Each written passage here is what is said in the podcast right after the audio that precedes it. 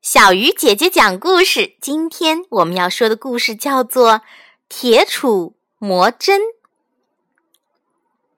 李白是唐代一位著名的诗人，素有诗仙之称。据说李白小时候非常聪明，从小就阅读经史之类的书。但是那些书的内容太深奥，李白就不愿意读。而且李白小时候非常贪玩，并不是很喜欢学习。话说有一天，李白又跑出去玩了。他四处闲逛，不知不觉来到一条小溪边。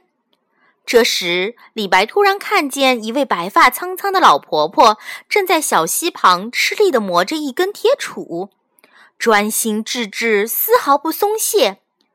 李白看老婆婆做的那么吃力，可还是那么认真的坐着，一刻也不停，觉得很奇怪，心想：老婆婆到底在做什么呢？这么想着，他便走上前询问道：“老婆婆。”您这是在做什么呢？老婆婆笑着回答说：“我要把这根铁杵磨成绣花针呢。”李白听了老婆婆的回答，大吃一惊，又问道：“这么粗的铁杵，怎么可能磨成绣花针呢？而且您还磨得那么吃力。”老婆婆看了李白一眼。意味深长地说：“只要功夫深，铁杵磨成针呢。”聪明的李白听完老婆婆的话，就明白她的意思。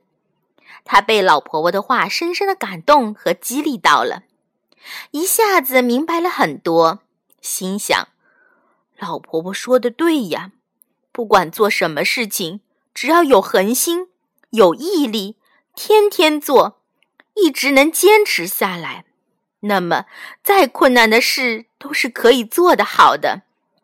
其实读书也是这样的呀，遇到读不懂的地方，只要天天读，日日读，再加上细心深入钻研，总有一天能把它们读懂的。